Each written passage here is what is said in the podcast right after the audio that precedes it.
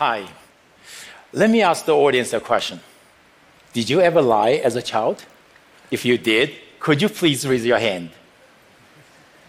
Wow, this is the most honest group of people I've ever met.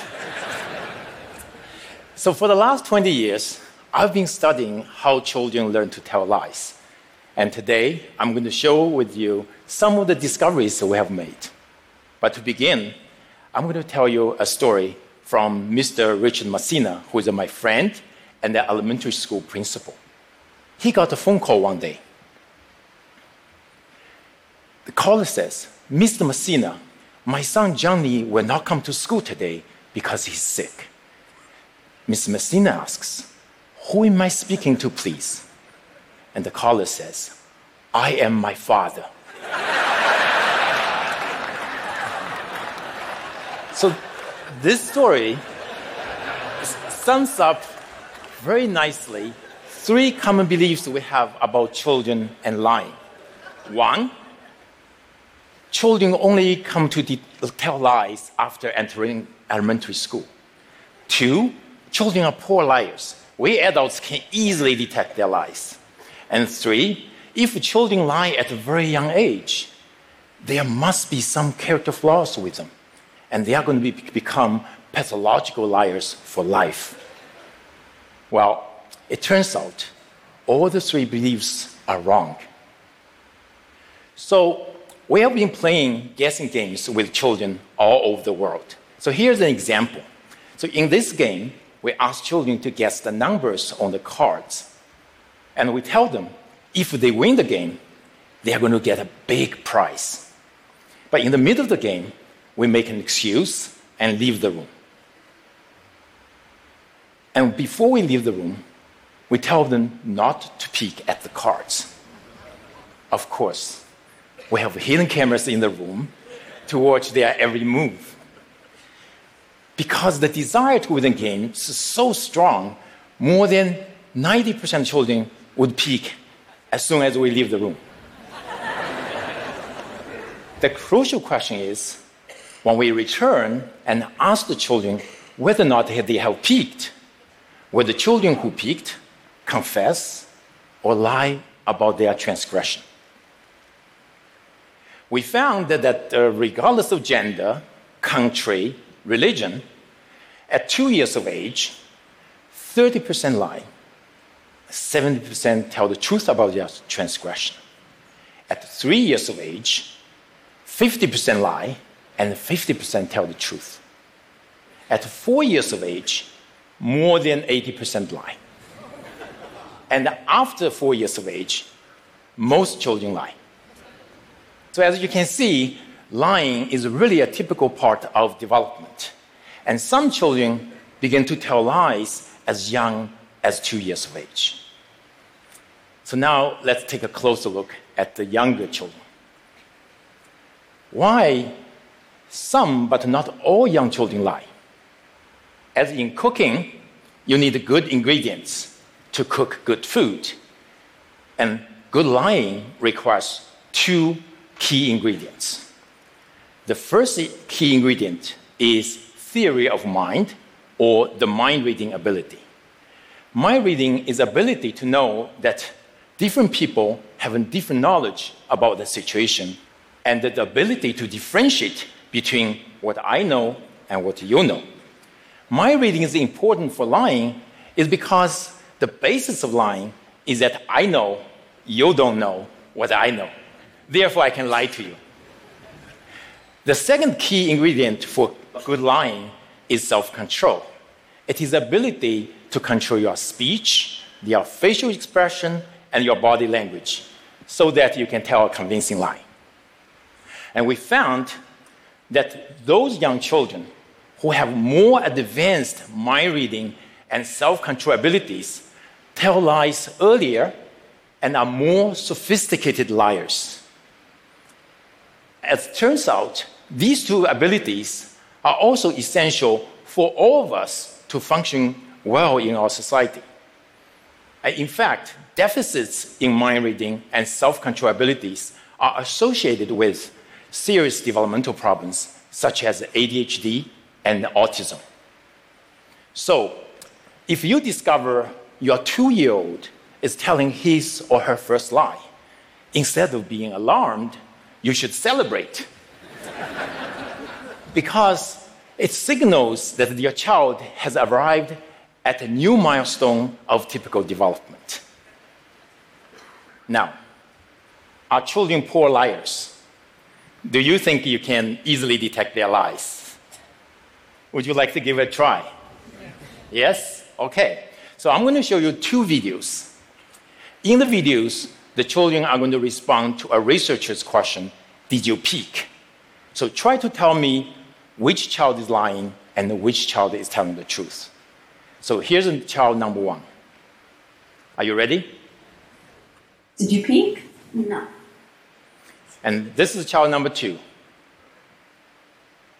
Did you peek? No.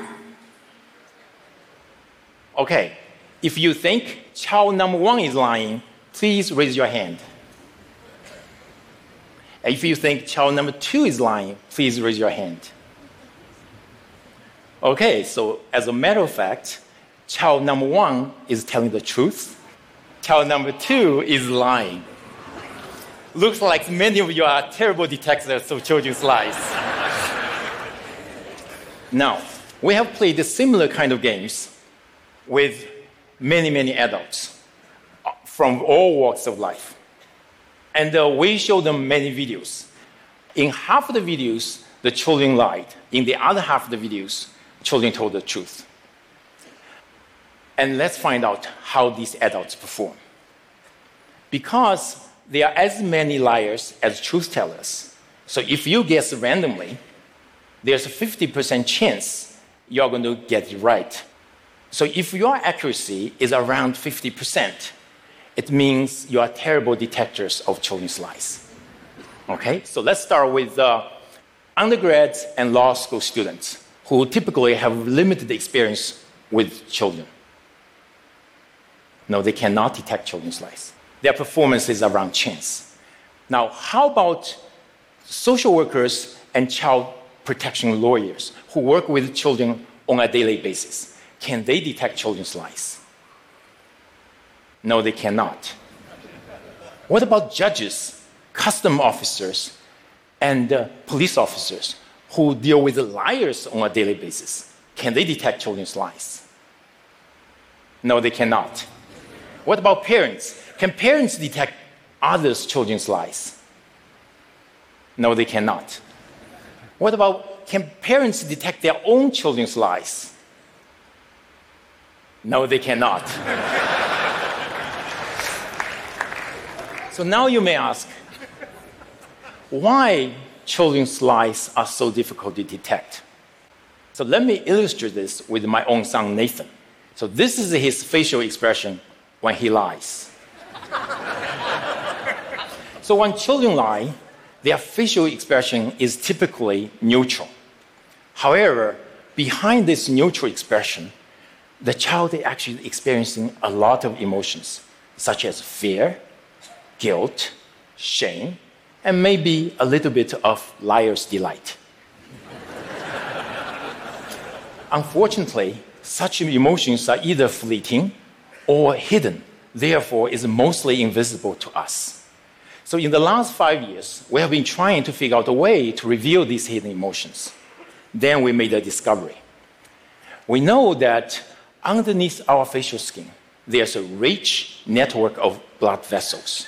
When we experience different emotions, our facial blood flow changes subtly.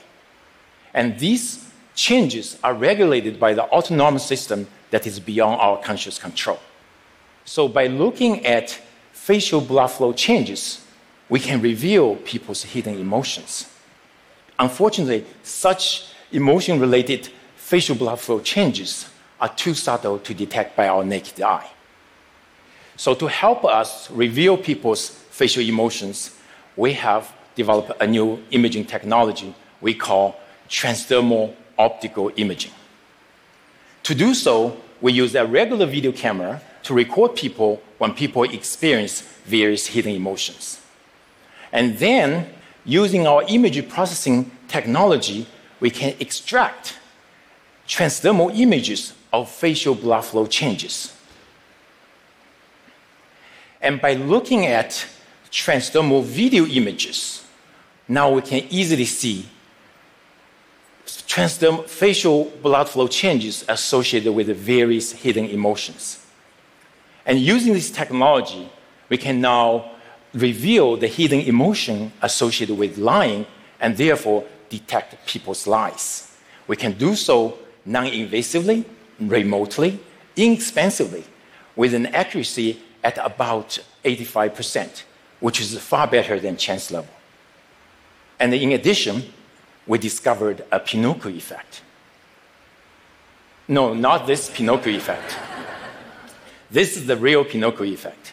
When people lie, the facial blood flow on the cheeks decreases and the facial blood flow on the nose increases.